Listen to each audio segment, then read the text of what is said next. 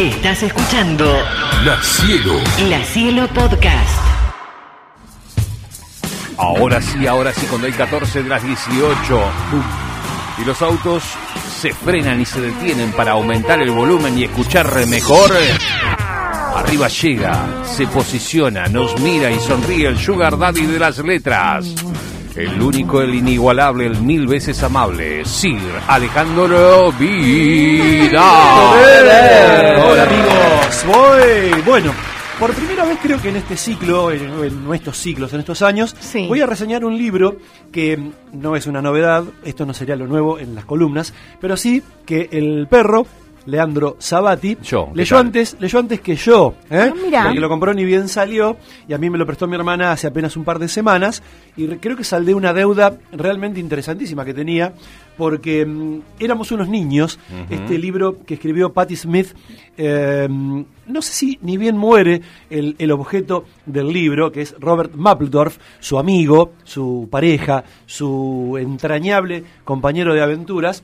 Eh, lo que sí, ella le prometió que lo iba a escribir Ajá. si a él le pasaba algo. Está en una de las partes finales del libro, cuando ya el, el deceso de Robert Mapplethorpe se consuma, a partir de, bueno, haber este, contraído el virus del SIDA, algo que se llevó a muchos eh, actores de esa década, Sí, claro. gente que vivió este, una vida sin saber que había una enfermedad que los acechaba, independientemente de los excesos, de la sexualidad y de todo lo que se dijo para demonizar la enfermedad. Bueno, Robert Mapplethorpe muere en 1989 como consecuencia de esto.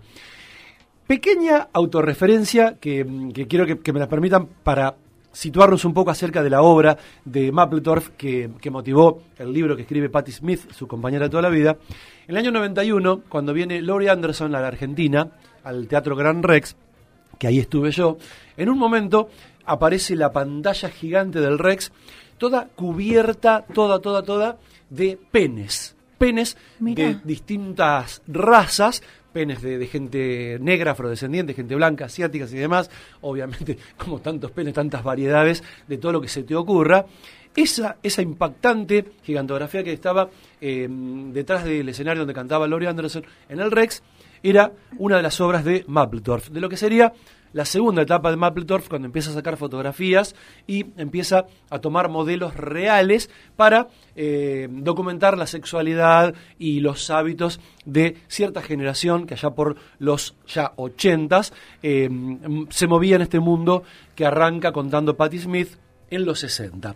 Sí, tenía mucho que ver, digamos, lo que él retrataba eh, era provocador, era súper provocador. Era muy provocador. Tenía que ver con cierto mundo gay eh, y el, el, el bondage y ese tipo de, de- de- de- de- de actividad sexual, Sí. que obviamente existe, pero siempre que uno la muestra es como que... ah, Exactamente. Como que, como que se horroriza.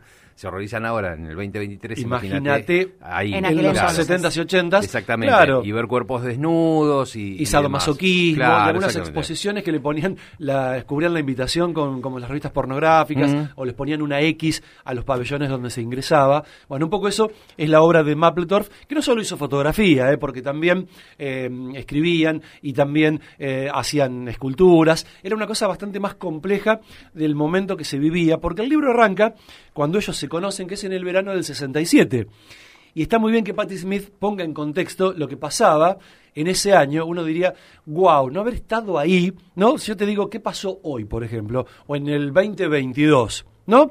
No sé si pasaron tantas cosas como que muere Coltrane, como que Jimi Hendrix prende la guitarra a fuego en el Festival de Monterrey, ¿no?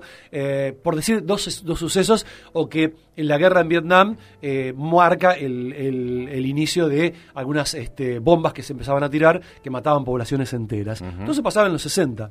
Y en ese año en Había particular... una, una intensidad de, de- de entre lo cultural, lo social, lo político y todo, Todo. se- todo, todo, todo, todo era una consecuencia de, ¿no? Exactamente. Bueno, Patti Smith no había nacido en Nueva York, se va a vivir en Nueva York, un poco este, tratando de eh, hacer su vida artística. Eh, ya le gustaba escribir poesía, ya amaba a los malditos, a Rimbaud, a, Berle- a eh, Baudelaire y demás.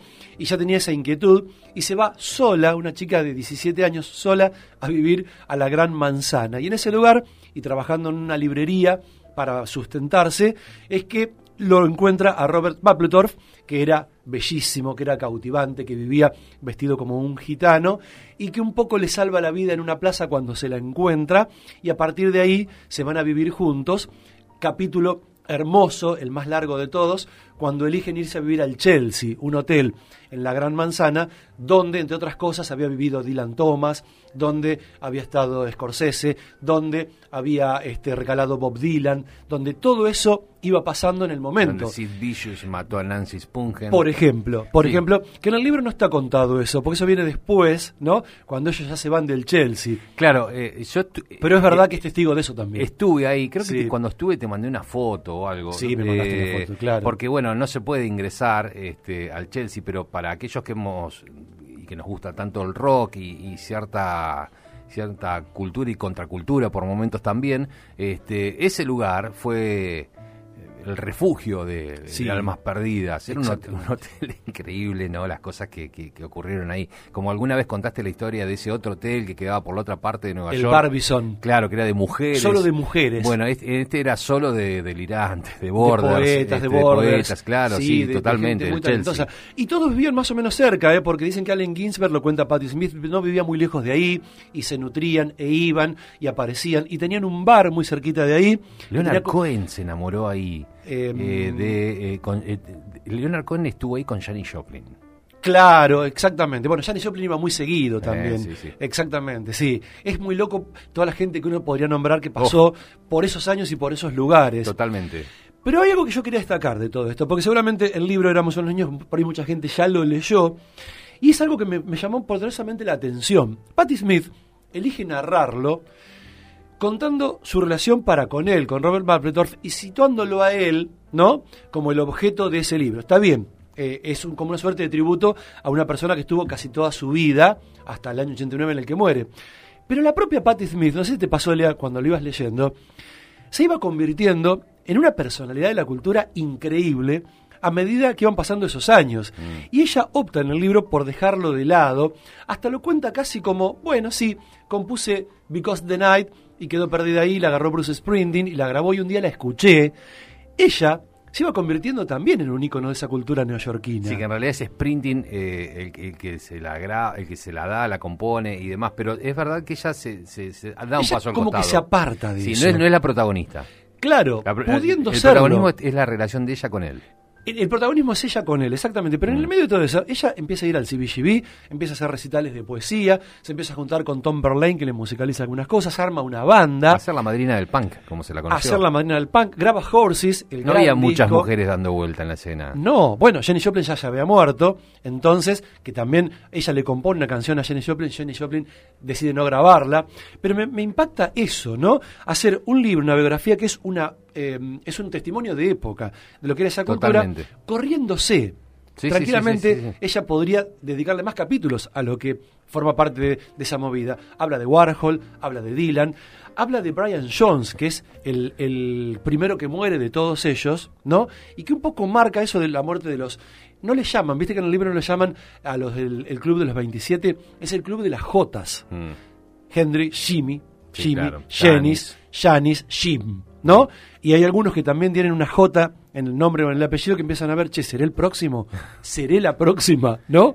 El club de las Jotas le llaman. En realidad, viste que también eh, a veces las tapas de los libros, digo para aquel que no tiene mucha referencia o no tiene tiempo para leer la, la contratapa y ver atrás más o menos de qué se trata o no escucha una columna de radio en la cual le recomienden algo, pero bueno, eh, el personaje de, de Patti Smith es un personaje riquísimo que vos decís, bueno, está en la tapa, lo voy a comprar al libro Sí. y por ahí después no es lo que vende. Pero este libro vende lo que está en la tapa, que Sí. son ellos dos, Ellos muy dos. jovencitos, la sonrisa cómplice de ella, Bellísimos los dos. divina. Ella con el pelo recién cortado a lo Keith Richards. Claro, y él... Porque ella hace ese corte de pelo. Sí, y él morrinsoniano, ¿me Él muy Morrison. Claro. Sí, sí. En las fotografías finales él está más Morrison que nunca, bellísimo. Y está buena la historia esa. Mira esa foto. Eso es Morrison. Sí, porque adem- además la que belleza de ese ti- tiene tipo. esa Muy sensual. Además. Sí, esa cuestión de mm, de gente que era muy jovencita, Sí, que tenía sí. mucho talento, Sí. pero que estaba escribiendo algo como pasa muchas veces en la historia, que no sabes en ese momento que estás haciendo algo que va a ser relevante hacia el futuro. Claramente. Pero, pero que estaban ahí,